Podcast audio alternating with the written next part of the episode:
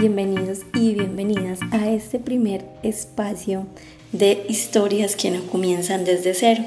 Hoy vamos a empezar con una historia de vida de una hija por medio de la adopción. Soy María Victoria Muñoz Agudelo, hija por medio de la adopción, y creé este espacio con el fin de que como familias adoptantes, hijos adoptados, conozcamos distintas historias, algunas muy positivas, algunas no tan positivas, pero que todas a lo largo del camino nos enseñan cosas maravillosas para entender y conocer nuestros caminos. En este primer capítulo de historias que no comienzan desde cero, quería compartirles un poco acerca de mi historia. Yo nací en la Virginia Risaralda en 1993. Mi primer nombre fue Catherine Guzmán. Según un informe del ICBF, yo era una niña pequeña de contextura delgada, piel clara, ojos claros, grandes, pestañas rizadas y cabello castaño claro. Según este mismo relato, mi progenitora, en febrero de 1995, me dejó en casa de una vecina, diciéndole que le pagaría 30 mil pesos mensuales para que me cuidara mientras ella trabajaba. Así fueron pasando los meses y llegamos a ocho meses en que mi progenitora nunca volvió. Resulta que la vecina tuvo que llevarme al hospital porque me enfermé muy grave, según el relato que ella cuenta, y pues ella no quería que yo me muriera. Curiosamente hace poco tuve la oportunidad de hablar con esta vecina y ella se acuerda muy bien de la historia, de hecho se acuerda de los días que estuve hospitalizada y se acuerda también el día que el ICBF llegó por mí. El bienestar familiar Finalmente decide retirarme de, de donde está vecina, vincularme a un programa de hogares de bienestar y llevarme a un hogar sustituto donde permanezco más o menos mes y medio. Posteriormente me trasladan a una institución en la ciudad de Pereira después de quemar todos los recursos en búsqueda de mi progenitora. Y bueno, en Pereira es donde va a pasar toda la magia para que yo encuentre ese amor y esa familia maravillosa que Dios puso en mi vida. Resulta que cuando yo llegué a esta institución, eh, debo aclarar que era la más pequeña porque en ese entonces en esta fundación solamente recibían niñas un poco más grandes. Entonces la hermana hizo mucha empatía conmigo, obviamente me mimaba mucho y pues de vez en cuando me llevaba a hacer vueltas con ella. En una de esas oportunidades fuimos al ICBF, ella tenía que llevar algunos papeles, bueno, no puedo recordar muy bien qué teníamos que hacer. El caso es que allí ella habla con una defensora de familia que siempre eh, estuvo a cargo pues como de los procesos de adopción, bueno, hasta poco después. Bueno, finalmente la hermana me dice que, que le dé la bendición a esta defensora y pues ella dice que muy seria lo hice y que cuando me fui a despedir ella me dijo, bueno, dale un beso a la defensora yo le di el beso y en palabras textuales la hermana dice, esa mujer quedó impresionada. Resulta que esta defensora finalmente terminó siendo mi mamá y ella contaba la historia muy tierna, por cierto, y decía que cuando ya nos íbamos la hermana y yo, yo me volteé y nuestras miradas hicieron clic. Para ese entonces mi papá y mi mamá ya tenían a mi hermano, hijo por medio biológico, y yo no sé si dentro de las expectativas de ellos de vida estaba la opción de tener una segunda hija. El caso fue que mi mamá se fue con esa mirada en su mente y llegó donde mi papá y le comentó pues la historia. Ella de cierto modo le dijo que porque no contemplaban la opción de adoptar. Mi papá accedió fácilmente a esto, dijo que a él le gustaría que pues mi hermano y yo nos conociéramos a ver qué tanta empatía hacíamos.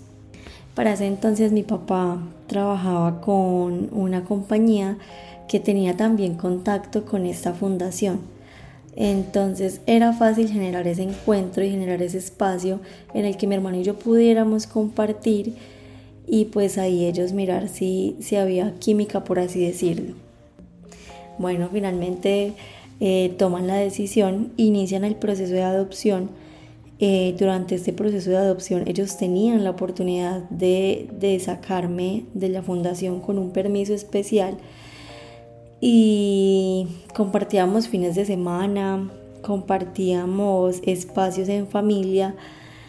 De hecho, pues compartíamos también espacio con la familia extensa, por así decirlo, es decir, mis tíos, mis primos, eh, abuelos, bueno, en fin y tuvimos la oportunidad de, ir fomentando o construyendo pues como esta bonita relación. Pero bueno, todo trae sus consecuencias y a lo último cuando ya me tenían que volver a la fundación los domingos era muy caótico y muy duro para mí porque me generaba de cierta manera una angustia por separación. Porque de hecho cuando yo me quedaba, pues yo me quedaba llorando y diciendo, pero ¿por qué me tengo que quedar si yo ya tengo juguetes, yo ya tengo mi cama, yo ya tengo mi familia, tengo un hermano, ¿cierto? Entonces era muy duro y para evitarlo tomaron la decisión de que ya esos encuentros quedaban clausurados y que para volver a estar en la casa ya iba a ser en el momento en que pues legalmente fuera hija de mi papá y de mi mamá se van acercando esos días y en junio 13 de 1996 mis papás dando respuesta pues como a, al ICBF de que si me aceptaban o no como su hija, responden de la siguiente manera.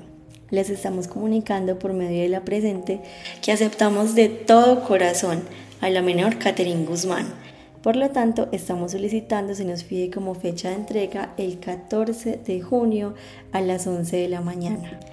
Así es como llega entonces este día tan especial y tan marcado en la historia, digamos así, uno de los días en que cumplo años de haber llegado a esta bonita familia. Y aunque en mi mente no tengo recuerdos de este encuentro, bueno, las fotos hablan por sí solas y quienes han podido ver estas fotos se dan cuenta del gran amor que había en este espacio en ese momento en que llegaba a continuar una historia que para mí ya había empezado, pero que para mi familia, mis papás, mi hermano apenas estaba comenzando.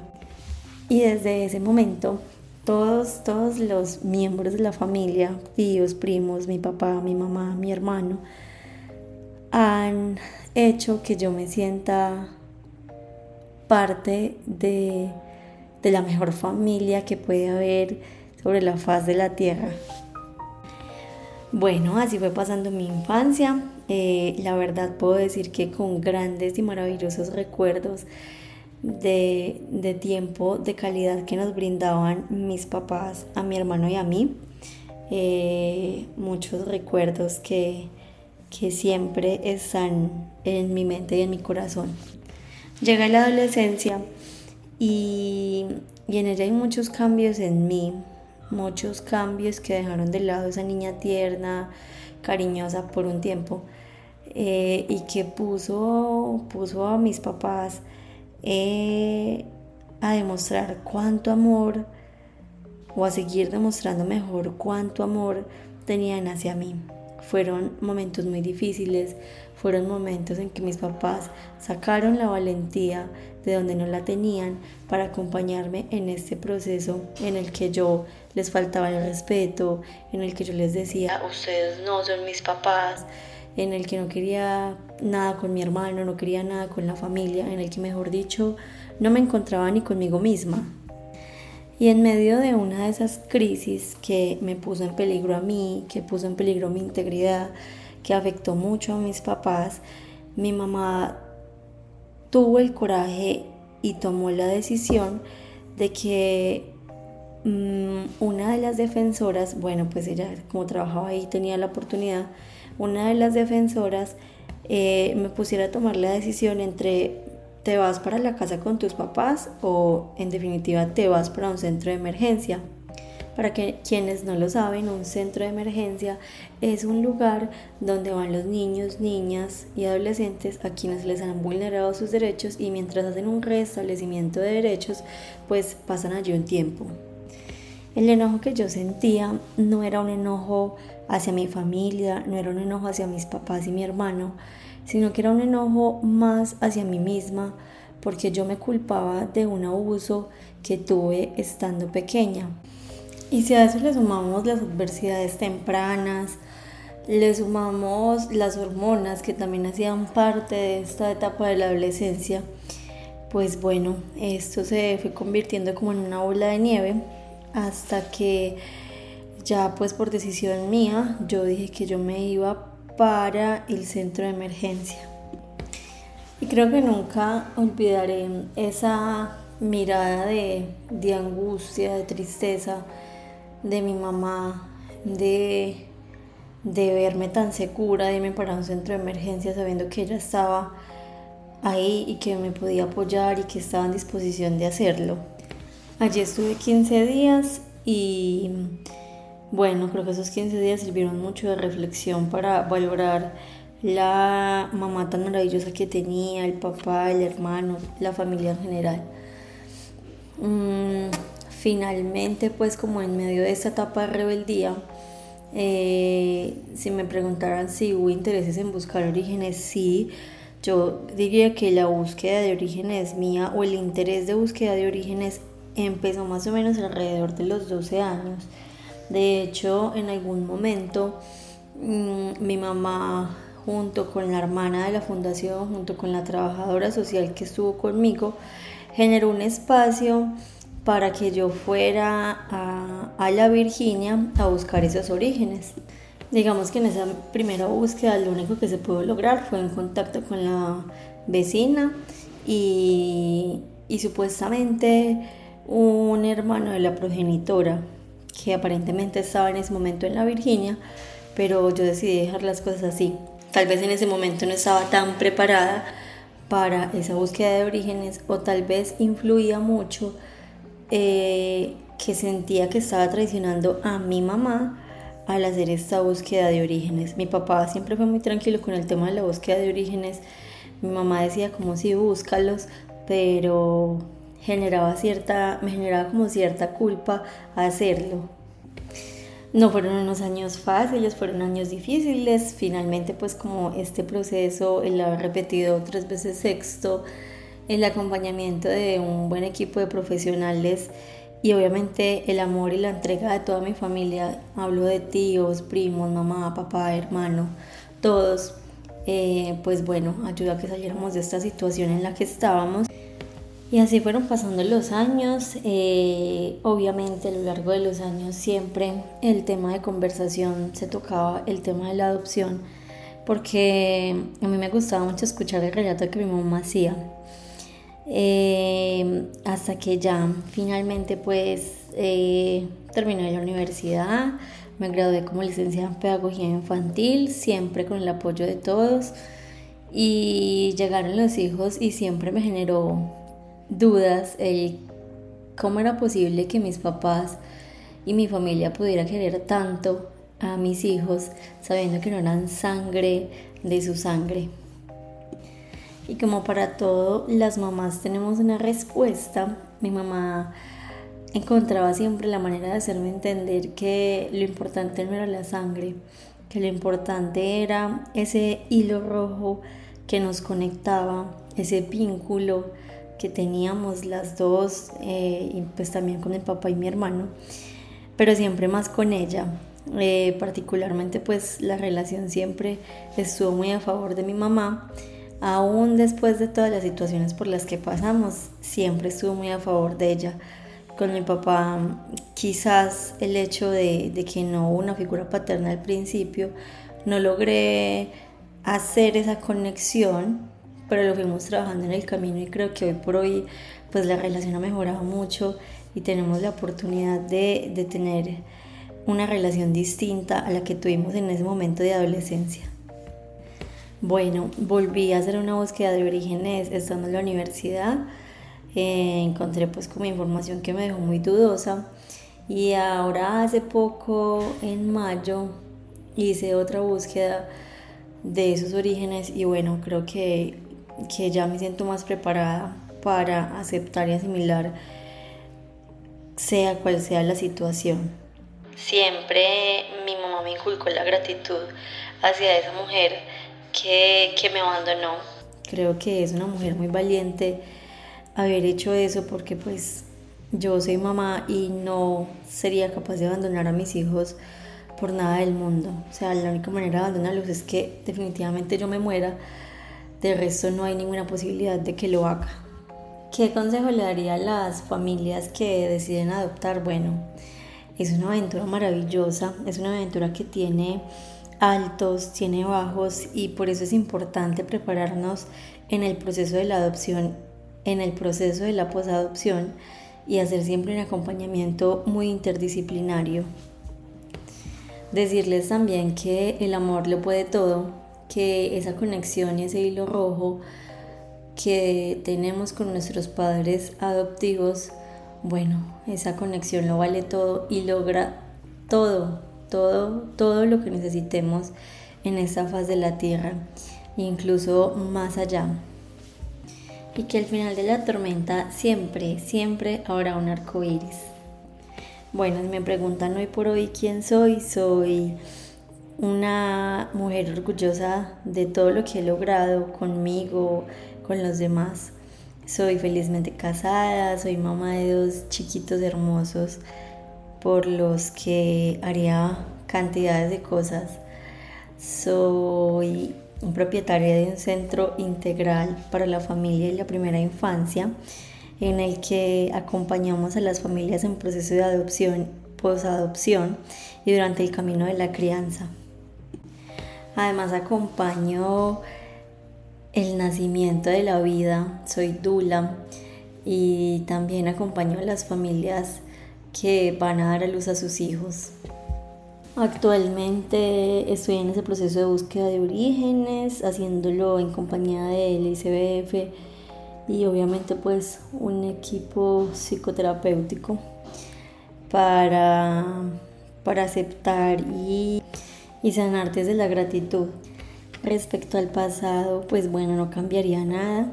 Creo que cada situación que vivimos o que viví pues con mi familia, en el colegio, en distintos contextos, eh, me sirvieron porque tenía que aprender algo.